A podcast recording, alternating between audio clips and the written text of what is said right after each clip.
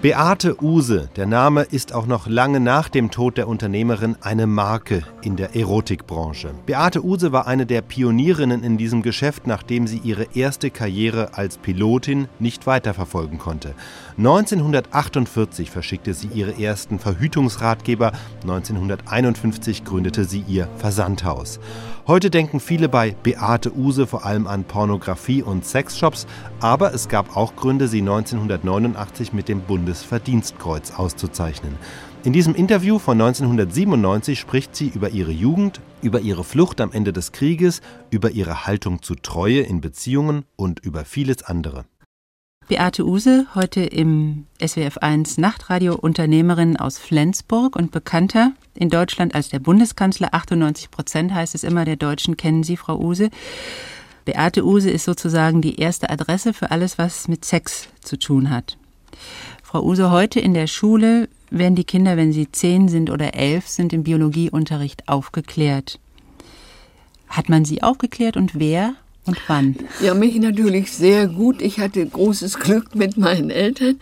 Meine Mutter war eine der ersten drei deutschen Ärztinnen und hat mich naturgemäß schon sehr früh aufgeklärt. Darüber hinaus war ich ein Landkind. Meine Eltern hatten ein äh, Gut in Ostpreußen und Landkinder wissen immer gut Bescheid, sehen, wie mit den Tieren das zugeht. Mein Vater er erklärte mir das, wie das mit den Bullen und den Kühen und den Kälbchen klappt und meine Mutter lieferte dann die theoretische Aufklärung. Hat Sie das sehr interessiert damals? Also Sie waren sicher noch ein Kind. Das, das war ganz selbstverständlich. Die ne? haben mich so früh informiert, dass ich gar nicht mehr weiß, ob ich gefragt habe oder ob sich das so ergab. 1919 sind Sie auf die Welt gekommen. Das heißt, die Eltern sind noch im Kaiserreich geboren, haben im Kaiserreich gelebt, als das Leben nicht im entferntesten so locker war, so enttabuisiert und auch so sexualisiert wie heute. Wie prüde war man denn zu Hause bei Ihnen? Eigentlich gar nicht. Oder im Nachhinein erscheint es mir gar nicht. Kommt vielleicht daher, dass, wie gesagt, meine Mutter eine medizinische qualifizierte Ausbildung habe, hatte, viele Jahre als Kinderärztin in einem Kieler Krankenhaus tätig war und mein Vater war ein Landwirt und die sind halt auch nicht so prüde. Aha. Ja, also gingen die schon mal nackt durch die Wohnung? Oder haben sich nackt vor den Kindern? Das war bei uns. Nicht so. nackt durch die Wohnung. Aber wir lebten in Ostpreußen ja fünf Gehminuten vom Strand der Ostsee. Mhm. Und meine Mutter ging dann mit mir an den Strand und sagte, du brauchst keinen Badeanzug anziehen, das ist so ungesund, wenn das nachher so nass an der Haut klebt, du kannst ruhig nackend baden. Toll, ja, wie haben da die anderen darauf reagiert oder waren die nicht dabei? Äh, da waren keine dabei, aber später bin ich eben sehr, sehr früh dann zum Naturismus und FKK und so gekommen. Haben die Eltern sich denn auch gegenseitig vor den Kindern zu Hause Gefühle gezeigt? Also sich auch mal in den Arm genommen und geküsst? Ja, das ja. Aber ich, äh, Kinder waren nicht mehr meine Geschwister. Die beiden waren zwölf und zehn Jahre älter als ich. Und so war ich als Nachkömmling immer so das einzige Kind, was noch zu Hause war. Nicht? Die anderen waren dann schon im Studium und so weiter.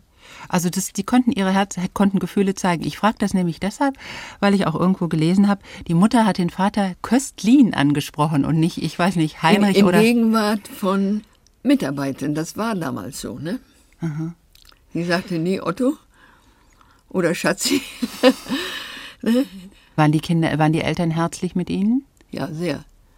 Also ich äh, kann mich erinnern, wie oft ich mich auf den Schoß meines Vaters geflüchtet habe und er mich getätschelt hat. Wie ist es denn bei Ihnen? Sind Sie jemand, der eher kontrolliert ist oder sind Sie jemand, der auch gut Zuneigung oder auch Schmerzen zeigen kann? Ich denke, ich liege dazwischen. Was heißt das? Das heißt, ich kann Zuneigung sehr stark empfinden und wenn ich sicher bin, dass diese erwidert wird, kann ich sie auch zeigen. Aber ich hätte wahrscheinlich Probleme, auf jemanden zuzugehen, von dem ich mir nicht sicher bin, dass er mich auch liebt. Beate Use heute im SWF 1 Nachtradio. Frau Use, die Deutschen haben ein bisschen weniger Geld offenbar jetzt in ihrem Geldbeutel. Wie gehen denn ihre Geschäfte? die gehen gut. Ähm, wir haben natürlich das große Glück, dass wir preiswerte Produkte verkaufen. Also nicht einen teuren Kühlschrank, einen Videorekorder, ein Auto, sondern Dinge, die zwischen 20 und 200 Mark liegen. Und für, dafür hat man eben auch in schlechten Zeiten noch Geld. Ich habe jetzt gerade vor einigen Tagen was gelesen. Es gibt eine Agentur Seitensprung. Da werden Ehepaaren oder einzelnen Ehepartnern, die ehemüde sind, andere vermittelt. Wäre das was für Sie? Da habe ich noch nie drüber nachgedacht. Wo könnte Sie das reizen, sowas zu machen? wenn man damit Geld verdient? Also da müsste ich erstmal sehr sorgfältig drüber nachdenken. Ich habe von diesen Hin- und Hergehopse in Partnerschaften, habe ich eigentlich nie sehr was Gutes gehalten. Sie sind sehr erfolgreich. Sie haben sich das alles auch sehr hart erarbeitet, denke ich. Wenn Sie so zurückschauen, was für Fähigkeiten waren denn sehr wichtig oder vielleicht am wichtigsten, um so weit zu kommen? Äh, Sie meinen jetzt in meinem zweiten Leben, also nicht in meinem Fliegerleben, sondern in meinem Berufsleben, in ja. meinem kaufmännischen ja, Leben. Ja, im Aufbau Ihres Unternehmens. Ja, ich denke, man muss hm, ein großes Selbstbewusstsein haben, dass das, was man tut, richtig ist und dass man davon überzeugt ist und dass man dann versucht, das also so gut wie möglich zu machen. Das, glaube ich, ist das Wichtigste. Für jeden Beruf gilt das. Davon überzeugt sein, von dem, was man ja. macht. Mhm. Also man muss überzeugt sein und man muss es auch gern machen, egal was sie tun. Und das war bei Ihnen nie in Frage gestellt, denn ich meine, das, was Sie, äh, die, die Dinge, die Sie verkaufen, mit denen Sie Handeln galten ja lange als sogenannter Schweinkram. Also das hat sie nie angefochten. Ich hatte natürlich auch das Glück. Ich bin ein Flüchtling aus Ostpreußen und kam als Flüchtling hier oben nach Schleswig-Holstein. Und unmittelbar nach dem Kriege waren die Zeiten für die Menschen, die aus anderen deutschen Ländern hierher kamen, wirklich sehr schwierig. Und da hat man nicht so viele Sentimente über das, was man tut, sondern mhm. man muss sehen, dass man überlebt und mit seinem Kind zurechtkommt. Ja, dann da fällt Ihnen das nicht so schwer, wie wenn Sie aus einer total gesicherten, ja. zufriedenstellenden Existenz heraus etwas unternehmen sollen. Sie haben vorhin schon ein bisschen von Ihrem Vater erzählt, dass das ein herzlicher Mann war und Sie haben sehr an ihm gehangen.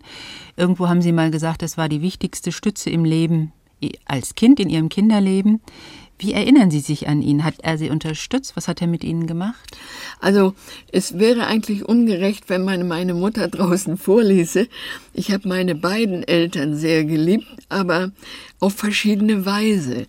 Meine Mutter war ähm, für mich ein absolutes weibliches Vorbild, sag ich mal. Ja, weil sie äh, eben einen Beruf hatte, damals schon und sie war schon das, was man heute emanzipiert nennt. Damals kannte man das Wort noch gar nicht. Und so hat sie mich auch so erzogen. Und mein Vater war eben ein wahnsinnig liebevoller Vater, also voller Heiterkeit und Charme. Er war ja Württemberger. Und äh, das war eine andere Art der Zuneigung. Aber ich habe unglaublich viel von beiden Eltern profitiert. Das, war, das merkt man erst, wie gut die Eltern waren, merkt man erst, wenn man selbst Kinder hat. Was haben Sie da, wie haben Sie da an Ihre Eltern gedacht, als Sie selber Kinder hatten? Da habe ich gedacht, Mensch, auch das, was ich früher als etwas doof fand, äh, ihr hattet doch recht. Was waren das? Naja, das waren so Sachen, dass man eben tausendmal sagen muss, bitte wasch dir die Hände, ehe du zum Essen kommst. Und ähnliches. Sie haben ähm, ich muss nochmal auf den Vater kommen, äh, ihn sehr verehrt. Und da habe ich mir überlegt, sind, haben Sie später Männer am Vater gemessen oder mussten das später dann immer überlegene Männer sein? Das ist schrecklich. Männer mussten irgendwo ein bisschen ähnlich wie mein Vater sein. Das merkt man erst, wenn man also hinterher darüber nachdenkt. Und das schränkt natürlich die Auswahl auch etwas ein. Ne? Hm. Wenn Sie sagen, Sie müssen todzuverlässig ja. sein. Und was noch? Intelligent, kräftig, sportlich, heiter. Und hat das nicht Schwierigkeiten gemacht? Also wenn man so ein Vaterbild hat und dem immer hinterherläuft, kann man ja in der Realität dann schon auf die Nase fliegen, denn keiner ist der Vater. Nee, entpuppt sich äh, ich später. bin auch niemals, also wissentlich, einem Vaterbild hinterhergerannt, Mein erster Ehemann war äußerlich sehr anders. Also klein und zierlich, also der Pilotenmann, also mein Fluglehrer, der mir meine, meine Kunstflugscheine äh, beigebracht hat, der war anders. Aber nur wenn man nachher länger so drüber nachdenkt, denkt man doch, dass man Werte, die der Vater hatte, gerne beim Partner wiedersehen möchte. Sie hören das SWF1 Nachtradio heute mit Beate Use. Frau Use, ist denn Treue oder sexuelle Treue ein Begriff, mit dem Sie was anfangen können? Ich meine, das ist ungeheuer wichtig. Ich habe in meinem ganzen Leben nie gesehen, dass langfristig Verbindungen ohne diese Eigenschaften erfolgreich verlaufen konnten. Und das war für Sie auch, wäre für Sie auch nicht in Frage gekommen, Ihre Ehe oder irgendwelche Seitensprünge? Ich spreche jetzt nicht von dem einmaligen Seitensprung Aha. und so, der jedem vielleicht mal passieren kann, aber ich meine diese langfristigen Geschichten. Das ist nie so was Gutes. Ja, aber wo ist da der Unterschied? Also ein gelegentlicher Seitensprung ist okay und was meinen Sie mit langfristig? Ich habe nicht gesagt okay. ich habe nur gesagt, ein gelegentlicher Seitensprung muss die Ehe nicht zerstören.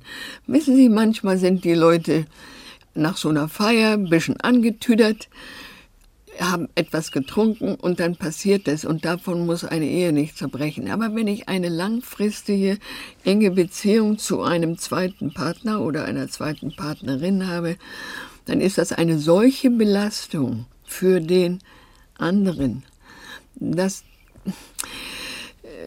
naja, dass da äh, wenig Chance auf eine lange glückliche Gemeinsamkeit besteht. Hm. Reden wir noch mal ein bisschen von Ihrer Kindheit. Sie waren das dritte Kind.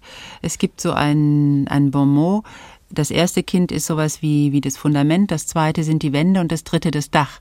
Das heißt also, die werden am leichtesten groß und fast so ein bisschen was wie ein Luftikus. Könnte das auf Sie zutreffen? Das ist richtig. Ich habe das ganz sicher sehr viel leichter gehabt wie meine Geschwister. Mein Bruder, der Älteste, konnte da gut mit umgehen.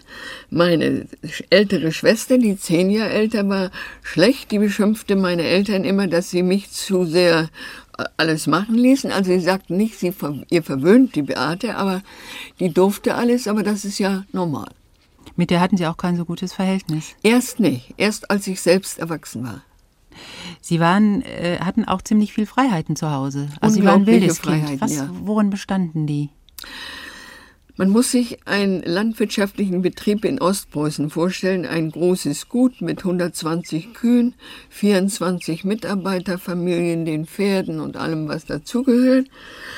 Und da darf man als Kind überall drin rumlaufen. Allerdings wird ihnen gesagt, wie sie sich verhalten müssen und wie sie sich verhalten dürfen und so. Aber man kann eben überall sein und auf den Pferden reiten und die Pferde füttern und wenn die Ratten vernichtet werden, die toten Ratten in Reihen legen, um die Strecke zu zählen und sowas alles. Und Sie sind auch früh geritten schon? Mit drei, mit, ich war noch nicht drei Jahre, da hat mein Vater mich das erste Mal auf die Manka gesetzt. Das war ein, ein äh, Trakehnerschimmel, eine kleine Stute. Und meine Mutter hatte, war total genervt, weil sie dachten, ihr Kind bricht sich jetzt das Genick. Aber Vater sagte, ich pass auf. Und äh, dann kam die Manka an eine Longe, das ist so eine ja. lange Leine. Mhm. Und ich hatte noch keinen Sattel, sondern nur eine Decke. Und Vater sagte, wenn du fällst, halt dich bitte nicht im Zügel fest, dann reißt du dem, der Manka im Maul, sondern halt dich vorne in dem Gurt vom Sattel fest. Und Sie waren völlig angstfrei? Hatten überhaupt keine Angst? Ich auf, kann auf mich nicht an Angst erinnern. Da haben Sie Erwachsene noch Angst, sich auf ein Pferd zu setzen. Das ich hatte Mal. keine Angst. Ihre Mutter war Ärztin, Ihr Vater war war ähm, Landwirt. Wie haben die sich denn kennengelernt und gefunden überhaupt? Äh, meine Mutter war Berlinerin und mein Vater hat einige Semester an der Landwirtschaftshochschule in Berlin äh, studiert. Und da müssen sie sich halt irgendwo getroffen haben. Und äh, Vater sagte dann wohl zu Mutter was von heiraten und meine Mutter sagte, ich habe so lange Jahre gebüffelt, bis ich jetzt mein Doktorexamen habe und nun will ich auch in diesem Beruf tätig sein. Also sie lehnte ihn nicht ab, aber sie sagte, ich möchte eben nun auch Medizinerin sein.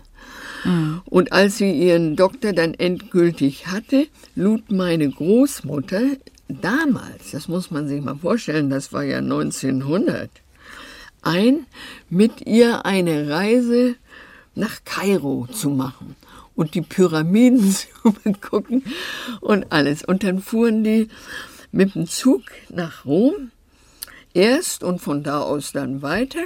Und mein Vater kriegte das raus und schmuggelte sich auch in diesen Zug. Und beim Aussteigen in Mailand, da war wohl Umsteigen oder so, ging er auf meine Großmutter zu und hielt mit einem riesen Blumenstrauß, also wie er das geschafft hat, weiß ich nicht, offiziell um die Hand meiner Mutter an. Das ist ja umwerfend. Und das da hat meine Großmutter wohl sehr beeindruckt. Und so sagte sie, jawohl, aber nun warte erst mal die Reise ab und bis wir dann zurückkommen, aber im Prinzip habe ich nichts dagegen. Und das ging natürlich dann so, kannst du auch eine Frau ernähren und so. So ja, haben die sich kennengelernt. Und dann war sie als Ärztin Frau eines Gutsbesitzers in Ja, Ostpreußen? also mein Vater hatte, mein Vater war einer von acht Kindern aber nicht der Älteste, sondern einer von den Mittleren. Und der Älteste hat den landwirtschaftlichen Betrieb des Großvaters übernommen. Und Vater kriegte eine gute Ausbildung, wie das damals so üblich war, und übernahm eine Pachtung im Kieler Raum. Und da hat meine Mutter dann an der Kinderklinik in Kiel gearbeitet, ist jeden Morgen mit dem Kutschwagen dahin gefahren. Der Kutscher wartete dann irgendwo, spannte die Pferde aus und abends wieder zurück. Aber irgendwann sind Sie nach Ostpreußen dann gegangen. Ja, mein Vater und meine Mutter wollten ja gerne irgendwann mal einen eigenen Betrieb haben. Und äh, um, um die Jahrhundertwende herum verdiente man in der Landwirtschaft noch gut. Und mein Vater als Pächter hatte dann so viel Geld verdient, dass wenn meine Mutter ihr Haus in, was ihr gehörte, in Berlin verkaufte, sie sich einen bescheidenen landwirtschaftlichen Betrieb leisten konnten. Und dann haben sie in Deutschland rumgesucht. Und in Ostpreußen war A, der Boden sehr gut und mein Vater wäre nie in, auf ein Land gegangen, wo der Boden nicht mhm. gut war und eben sehr viel billiger. Und dann haben sie mein Vater wurde im Ersten Weltkrieg verwundet, dann haben sie 1917 diesen Betrieb Wagenau in Ostpreußen gekauft. Aber wie fühlt man sich denn als gebürtiger Schwabe in Ostpreußen? Wird man da überhaupt heimisch und wird man da auch akzeptiert von den Leuten dort? Ähm, das war schwierig. Mein Vater sprach bis zu seinem Tode württembergischen Dialekt ja. und seine landwirtschaftlichen Arbeiter konnten ihn erst überhaupt nicht verstehen. Aber nachher haben sie sich an ihn gewöhnt. Und äh, das klappte dann alles prima. Und dann sollte eben noch, die hatten ja zwei Kinder, äh, die äh, in, in Schleswig-Holstein geboren sind, mein äh, Bruder und meine Schwester. Und dann sollte auf dem eigenen Gut nun noch ein neues Kind kommen. Und das war dann Beate, die kam dann 1919 auf die Welt. SWF 1 Nachtradio heute mit der Unternehmerin Beate Use, bekannter als der Bundeskanzler in Deutschland. Frau Use, haben Sie denn noch Erinnerungen an Ihr erstes sexuelles Erlebnis? Ja, nun fragt sie, versteht man unter sexuellem Erlebnis die erste Umarmung und den ersten Kuss oder versteht man den ersten Coitus darunter? Was verstehen Sie darunter? Ich verstehe eigentlich beides. Äh, naturgemäß war man damals mit der ersten Umarmung und dem ersten Kuss sehr viel früher dran wie mit dem ersten Coitus. Also heute ist das ja schon mit 14, 15. Damals waren 14, 15 die ersten Umarmungen und der erste Kuss. Und das war ein Schulkamerad von mir und das fand ich ganz wahnsinnig toll und, und furchtbar beeindruckend und war also ganz waren äh, berührt verliebt? davon. Fand ich toll. Sie waren sehr verliebt. Ja. Und dann viele Jahre später äh, verliebten wir uns gegenseitig, mein Kunstfluglehrer Hans-Jürgen Use und die Beate sich. Und da wurde auch eben erst geknutscht und geküsst. und irgendwann eines Tages kam es dann zum ersten Koitus.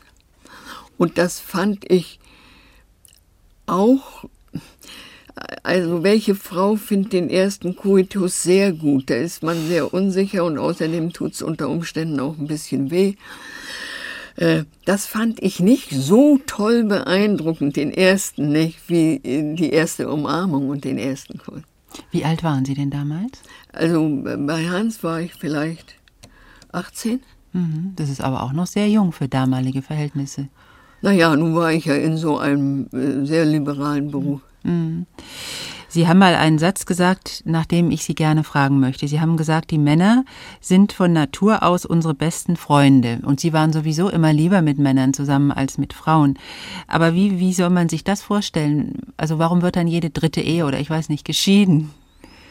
Das muss ja nicht immer unbedingt allein an den Männern liegen. Und naturgemäß beurteilt jeder Mann, nein, beurteilt Mann selbst. Mhm äh, seine eigenen Erfahrungen. Und die Erfahrungen von Carola sind ja andere wie die von Beate. Und ich habe schon in meiner Kindheit und Schulzeit immer Jungs als Freunde gehabt und habe mit denen Fußball gespielt und alles und war unheimlich eng mit ihnen zusammen, auch nachher auf den Landschulheimen, also ohne sexuelle Kontakte, sondern reine Freundschaftskontakte. Und habe nachher in meiner fliegerischen Laufbahn auch überall Männer getroffen, die freundlich, hilfreich und entgegenkommend waren, die mir nie Probleme gehabt haben, obwohl ich das einzige Mädchen unter 80 fliegenden Männern war.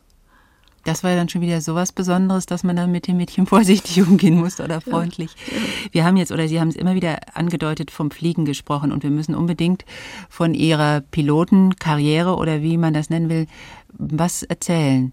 Sie haben den Pilotenschein gemacht, Sie haben gegen den Widerstand der Eltern, glaube ich, fliegen lernen wollen. Wie kam das? Ich habe nicht gegen den Gegenstand der Eltern. Ähm, 1927 äh, wurde das erste Mal der Atlantik überquert. Und die Geschichte damals war eine solche Sensation, mehr als heute die Amerikaner, die das erste Mal auf den Mond spazieren gingen.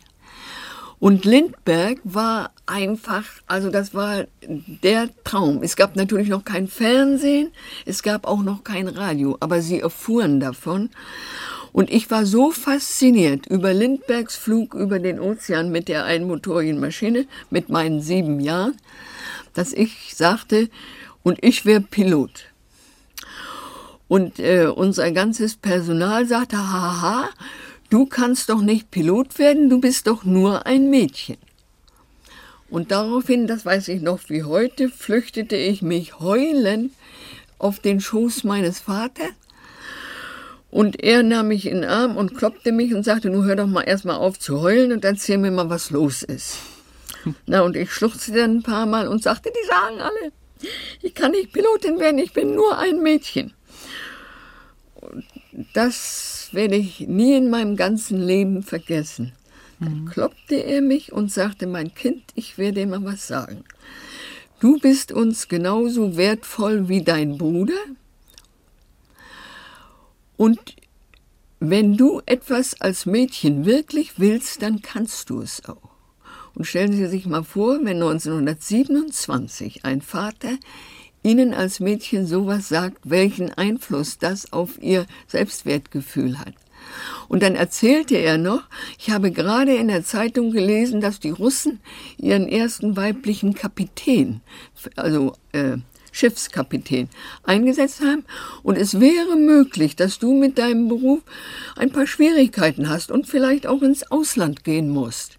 Aber schaffen kannst du das. Und dann sagt die Vati, ist das auch wirklich wahr? Und dann sagte er, ich schwöre das, das ist wahr. Mhm. Und seitdem grinste ich nur und sagte, quatsch doch, was ihr wollt, ich kann Pilot werden. Und dann blieb das auch diese Begeisterung bei. Und ich hatte das große Glück, dass meine Eltern so liberal waren damals, dass sie einem 17-jährigen weiblichen Menschenkind erlaubten, den Flugschein zu machen. Das dauert ja ein Weilchen. Sie machen erst ihren ersten Führerschein und damit ist wie mit dem Autofahren, dann können sie ja noch nicht fliegen. Und dann machte ich meine beiden Kunstflugscheine, weil ich meinte, wenn ich Einfliegerin werden will, brauche ich das. Und es gelang mir mit viel Glück, ähm, eine Praktikantenstelle bei den Bückerwerken in Rangsdorf zu bekommen. Das war eine, eine Firma, die von einem Dänen geführt wurde, die sehr attraktive Schulflugzeuge, Doppeldecker herstellte. Und da bin ich von der Lehrwerkstatt angefangen, durch alle Betriebsabteilungen gegangen, habe nachher auch in der Einfliegerei gearbeitet und kriegte dadurch die Flugstunden, die man nötig hat, um eben beruflich irgendwo tätig zu werden. Und dann hat mich ein kleines Flugzeugwerk in die Firma Friedrich in Strausberg als Einfliegerin eingestellt. Beate Use heute im SWF1 Nachtradio. Frau Use, wir haben gerade vom Fliegen gesprochen, davon, dass das ein Traum war von Ihnen, seit Sie sieben waren und den Charles Lindbergh über den Ozean haben fliegen sehen oder davon gehört haben. Sie sind dann im Dritten Reich geflogen. Sie waren Überführungs Einfliegerin, Überführungsfliegerin. Und da gibt es natürlich einen Vorwurf oder eine Frage, die heißt, sie hat fürs Großdeutsche Reich Bomber geflogen. Sie hat für Hitlers Luftwaffe geflogen. Bomber ist gut. Naja, das wäre schön. Äh, Folgendes. Wenn ein Mensch ein Berufsziel hat, dann bemüht er sich naturgemäß, sich da weiterzubilden. Ich habe erst auf der Fliegerschule äh, die unterschiedlichsten Flugzeuge eingeflogen, aber ohne Geld. Mhm. Dann wurde ich von einer privaten Firma angestellt. Das hatte mit dem Dritten Reich überhaupt nichts zu tun. Das war ein Flugzeugwerk.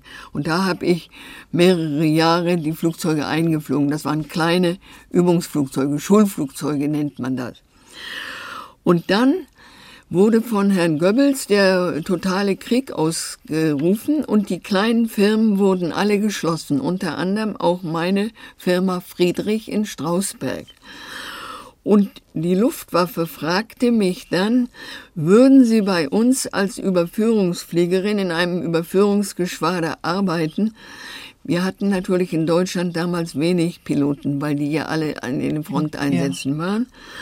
Und wenn man das als Beruf hat, empfindet man ein solches Angebot natürlich als super, weil man sich sagt, wenn irgendeines Tages ist der Krieg vorbei und du hast dann so viele tolle Flugzeuge geflogen, nämlich die Messerschmitt 109, den berühmten deutschen Jäger, oder die Focke-Wulf 190, auch den äh, berühmten deutschen Jäger, dass man das natürlich ganz toll findet. Und das hat mit Nazi und sowas gar nichts zu tun. Vom Nationalsozialismus, was haben Sie da mitbekommen? Außer meiner BDM-Zeit, die ja ganz obligatorisch war, eigentlich gar nichts. Wir haben überhaupt noch nichts von der Unternehmerin Beate Use gehört. Also wie sie ihr Seximperium in Anführungszeichen aufgebaut haben mit heute, glaube ich, zweistelligen Millionen Umsätzen. Ne? Also das ist ein Versandhandel, das ist eine Ladenkette, das ist oder waren die Bloom Movies, die gibt Immer noch, ja? ja. Und inzwischen gibt es auch ein, ein Museum in Berlin, aber so hat das ja nicht angefangen. Nein, ich kam als Flüchtling mit der letzten Maschine, die Berlin verließ. Das ist wohl authentisch. Das hat mir auf jeden Fall der englische Kampfkommandant äh, vor ungefähr zehn Jahren nochmal bestätigt. Bin ich im April aus Berlin geflüchtet mit einer Maschine, an Bord mein kleiner, kaum zweijähriger Sohn, meine Kinderschwester, ein Bordmonteur meiner Staffel und zwei Verwundeten, die man mir mitgegeben hatte, um eben aus Berlin rauszukommen. Berlin war damals von den Russen bereits fast umschlossen und mir gelang es morgens um halb sechs, äh, ohne abgeschossen zu werden, aus diesem eingeschossenen Berlin rauszukommen. Und äh, ich ging nach Bad in Pommern. Das liegt da oben an der Küste. Und als die Russen näher kamen, äh, entschied unser Staffelkapitän, dass wir jetzt weiter nach Süden gehen. Und ich flog mit dieser Maschine, die ich ja aus Berlin rausgeholt hatte, auch wieder mit Kind und Bordmonteur und noch jemanden aus der Staffel, erst nach Lübeck. Und da waren Tausende und Abertausende von Flüchtlingen auf dem Platz. Und so sagte ich, Mensch, zu meinem Chef, sollen wir nicht weiter irgendwo nach Schleswig-Holstein, wo das ein bisschen leerer ist. Und da gibt es irgend so einen kleinen Platz, der heißt Lick oder Luck oder Lack, äh, irgendwo an der Westküste. Und da könnten wir doch hin. Und dann sagt er, okay, dann flieg du vor und mach Quartier für uns und wir kommen danach. Und so kam ich oben nach Leck. Und ich ging dann vom Flugplatz aus in ein kleines Dorf, Braderup, da oben. Da lebten in Friedenszeiten ungefähr 500 Menschen und mit den Flüchtlingen waren es 1000. Und da saß ich dann. Meine Eltern waren bei den Russen Einmarsch umgekommen. Mein Mann war im letzten Kriegsjahr als Pilot umgekommen. Mein Beruf war nicht mehr ein Schuss Pulver wert, die Fliegerei, weil die Deutschen durften zehn oder zwölf Jahre nicht mehr fliegen. Und da habe ich zunächst auf dem Lande gearbeitet, Rüben gehackt oder Rüben vereinzelt und Kartoffeln gehackt. Aber das war mir ja klar, dass auf die Dauer das nun eben nicht das Richtige wäre. Und dann kamen sehr viele Flüchtlingsfrauen auf mich zu und sagten, Mensch, Beate, was mache ich nur? Ähm, mein Mann ist heil aus dem Krieg gekommen und das ist ja toll. Also riesengroße Freude. Mhm. Und drei, Meter, drei Monate später schnottlange Tränen, da war das Baby unterwegs. Denn in der Zeit damals, darf nicht vergessen, die Pille war noch nicht erfunden. Und Kondome gab es nicht. Damals gab es nicht nur keine Butter, ja, es gab auch keine Kondome. Und da fiel mir ein, was mir meine Mutter erzählt hatte, leere Knaus, fruchtbare, unfruchtbare Tage. Zwar nicht sicher, mhm. aber besser als gar nicht. Und da konnte ich mich nur halb erinnern und fuhr dann mit dem Fahrrad in die Kreisstadt nach, nach, äh, nach Nibel mhm. und guckte in die Bibliothek und fand ein Buch von einem Schweizer Arzt, Dr. Gerster, über fruchtbare, unfruchtbare Tage, leere Knaus. Und habe dann den Frauen in Braderup das immer erklärt und ihnen ausgerechnet aufgrund ihrer äh, Abstand der Periode. Wieso sind und nachdem ich das 16, 17 Mal gemacht hatte, dachte ich, verdammt nochmal, wenn hier in Braderup sich so viele Frauen dafür interessieren, wie mag es erst in einer Großstadt wie gar Husum oder Flensburg sein? Und habe dann so ein ganz mini DIN A5 kleines Blättchen drucken lassen, in dem ich das erklärte und die Rechenexempel für die unterschiedlichen Periodentage. Und fuhr mit dem Fahrrad nach Flensburg, das sind so 48 Kilometer, und suchte den ersten Drucker. Und wie ich in die Stadt reinkam, war gleich links ein Drucker Schwichtenberg. Und da stellte ich mein Rad an seine Haustür und klopfte und sagte, können Sie mir das drucken? Und dann sagte, wie willst du denn betollen mit deren? Und da sagte ich, na mit Geld. Und da sagte er, mit Geld, mit Geld geht heute hier bei uns gar nichts. Wo kommst du denn her? Sag ich, komme aus Braderup. Ja, sagte er, dann hast du ja Butter und Fleisch und alles sowas. Ich sage, ich doch nicht, ich bin doch ein Flüchtling. Ja, das ist egal, ohne irgend sowas mache ich das nicht. Anyway, wir einigten uns auf fünf Pfund Butter in Marken, weil ich glaubte, dass ich das leichter beschaffen könnte. Und dann so nach vier Wochen hatte ich die Marken zusammen, fuhr wieder nach Flensburg und dann wurde diese kleine Schrift X, wie ich sie damals nannte, gedruckt. Und dann nach der Währungsreform schrieben mir Käufer dieser Schrift X, Liebe Beate, vor dem Krieg gab es doch so tolle Sachen. Da gab es Kondome von Blausiegel und von Fromms. Und da gab es tolle Bücher über Ehe und über Stellung, Van de Welde, die vollkommene Ehe und so weiter. Können Sie sowas nicht besorgen? Ja, und nach der Währungsreform konnte man dann nach und nach sowas besorgen. Und in meinem nächsten kleinen Heftchen, Prospektchen, Blättchen, waren dann schon sechs Produkte, also nochmal die äh, Schrift X, dann äh, Kondome von Fromms und Blausiegel und ein Buch. Na, und dann ging das so langsam weiter und heute haben wir ungefähr 7000 Produkte. Beate Use, heute im SWF1 Nachtradio. Frau Use, Sie haben gerade erzählt, wie Sie nach dem Krieg angefangen haben, Ihr heutiges Unternehmen aufzubauen, wie sich das entwickelt hat. Wann war denn so der Durchbruch, dass Sie gedacht haben oder gespürt haben, so jetzt kann eigentlich gar nichts mehr passieren? Oh Jetzt Gott, geht's das wirklich hat auf. lange gedauert. Wissen Sie, ich war der Meinung, also Kunden schrieben mir und fragten nach Produkten oder erzählten von ihren Sorgen oder Problemen, die sie mit der Erotik hatten oder mit ihrem Partner hatten.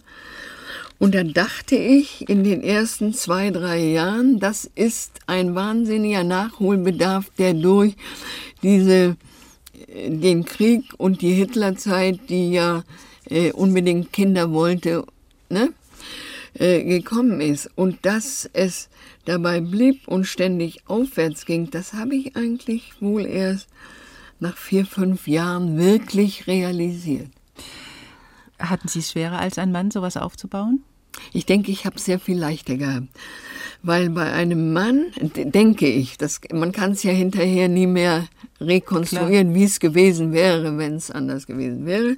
Aber ich denke, einem Mann werden sehr viel leichter negative Gedanken und schweinische Vorstellungen unterstellt als einer Frau, die eben selber verheiratet ist, Kinder hat und der so eigentlich alles äh, im Leben, was auf diesem Sektor passiert, nicht fremd ist.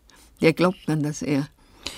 Wie ähm, begegnen Ihnen oder wie sind Ihnen den Männer so privat begegnet? Also nachdem Sie für Erotik und für Sex zuständig war und alle das wussten, hatten die Angst vor Ihnen? Das dachten, ist so witzig. Männer, auch heute noch, finden das unglaublich interessant und reden stundenlang mit mir, egal ob in der Kneipe oder auf dem Flieger. Ähm, und früher, noch vor fünf Jahren, sagten sie, also mich interessiert das ja wahnsinnig, Frau Use, aber ich persönlich brauche ja sowas nicht und ich würde ja niemals bei Ihnen etwas kaufen, aber mich interessiert das, wie das so funktioniert. Und da habe ich dann immer etwas frech gegrinst und habe gesagt, das ist ja toll. Ich habe also noch nie einen Kunden von uns kennengelernt, aber inzwischen habe ich ja mehrere Millionen, irgendwo müssen die ja versteckt sein. Aber heute hat sich das geändert. Heute sagen unglaublich viele und ich habe schon bei ihnen gekauft und ich war sehr zufrieden. Nein, ich meinte noch was anderes. Ich meinte, wie reagieren Männer privat? Also wenn Sie einen Mann kennengelernt haben, der Ihnen gefallen hat Ja. oder ein Mann sich für Sie interessiert hat, hatte der dann Angst? Oder war das ich so eine denke Schwellenangst? schon. Ich denke, der erwartete von Beate Use den eingesprungenen Salto Mortale rückwärts vom Küchenschrank. Und dass ich eine ganz normale Frau bin, äh, das äh, haben viele wohl gar nicht realisiert. Sie haben immer den Zeitgeist, Brüderie oder Freier zu spüren gekriegt, wenn nicht sogar ein bisschen mit dem Oswald Kolle zusammen mitbestimmt. Wie sich die Zeiten verändert haben, kann man am besten an einer Geschichte sehen. Die stammt aus den 50er Jahren. Das waren ihre ersten Erfolge und aber auch dann die ersten Anzeigen. Und da war eine dieser Anzeigen, die lautete auf Beihilfe zur Unzucht. Und zwar hatten sie da 72 Kondome verschickt. Und nun hatten die Angst, die könnten an Unverheiratete geschickt worden sein. Und weil Geschlechtsverkehr zwischen Unverheirateten Unzucht war, wollte man sie also vor Gericht oder hat man sie wegen angezeigt. Beihilfe Das ist- zur Unzucht. Und äh, es ist ja äh, kam also ähm, Polizei und beschlagnahmte die Post, also die Orders von diesen 72 Menschen. Und ich sage, verdammt, was machen wir? Und da hatte ich das unwahrscheinliche Glück. Alle 72 waren verheiratet und damit fiel diese Anklage in sich zusammen. Aber heute ist doch sowas völlig grotesk. Völlig grotesk, ja. Und seit AIDS verkaufen die sicher auch sehr viel mehr Kondome? Ja, sicher. Es gab Anklagen, also eine haben wir zitiert, es gab Beschimpfungen. Ähm, hat man sie denn auch privat beschimpft? Als ich dann in Flensburg war, wollte ich so gerne in den einzigen Flensburger Tennisclub. Und da äh, waren wahnsinnige Debatten im Club. Nehmen wir die Beate Use auf oder nehmen wir sie nicht auf? Und der Tennisclub spaltete sich in zwei feindliche Lager, die sich gegenseitig beschimpften. Und es kam bei einer Abstimmung dazu, dass 51 Prozent gegen meine Aufnahme waren und ich wurde nicht aufgenommen. Ja, das war natürlich doof. Und da habe ich mich entschieden, dass ich in einer französischen Tennisschule an der Côte Tennis spielen lerne. Und äh, ich hatte die Möglichkeit, mir dann, als ich wiederkam, einen eigenen Platz zu bauen und habe dann zwei Jahre alleine gespielt. Dann wurde ein neuer Tennisclub in Glücksburg gegründet und die nahmen mich mit Ausrollen eines roten Teppichs auf. Zum letzten Mal heute im SWF1 Nachtradio Beate Use. Frau Use, Ihr Leben ist vom Ende her eine Erfolgsgeschichte, aber es hat auch sehr viel Erschütterndes gegeben in Ihrem Leben. Sie haben einen Sohn verloren, Sie hatten selber eine sehr schwere Operation. Was hat Ihnen denn in solchen Zeiten geholfen, weiterzuleben? Ähm, wenn man Menschen, die einem nahestehen, verliert, in meinem Fall die Eltern, meinen ersten Ehemann und meinen Sohn, ist man sehr traurig und muss wohl lernen, diese Traurigkeit auch auszuleben, dass man sie nicht verdrängt, sondern dass man eben traurig ist, dass man eben weinen kann. Das haben uns die alten Klageweiber ja vorgemacht. Die sind dazu da. Ein, ein Mensch ist, wenn er viel weint oder viel traurig ist, irgendwann hat er das dann etwas überstanden. Und dazu muss man den Mut haben, also bei Traurigkeit, das auszuleben. Und wenn Sie sehr krank sind, ich bin, hatte Magenkrebs und der Magen musste total entfernt werden. Und wenn Sie eine solche Diagnose von Ihrem Arzt hören, sind Sie total erschlagen. Das ist so, wie wenn Ihnen jemand eine Eisenbahnschwelle auf den Kopf haut. Weil Sie ja wissen, Krebs hat jeder Dritte, aber ich doch nicht. Ich rauche doch nicht, ich lebe doch gesund und ich doch nicht. Und dann denken Sie, wenn mir der Magen entfernt wird, dann muss ich sterben. Ich habe doch nur einen. Ja, und dann machen Sie irgendwann aus der Narkose wieder auf und Sie merken, dass Sie noch leben.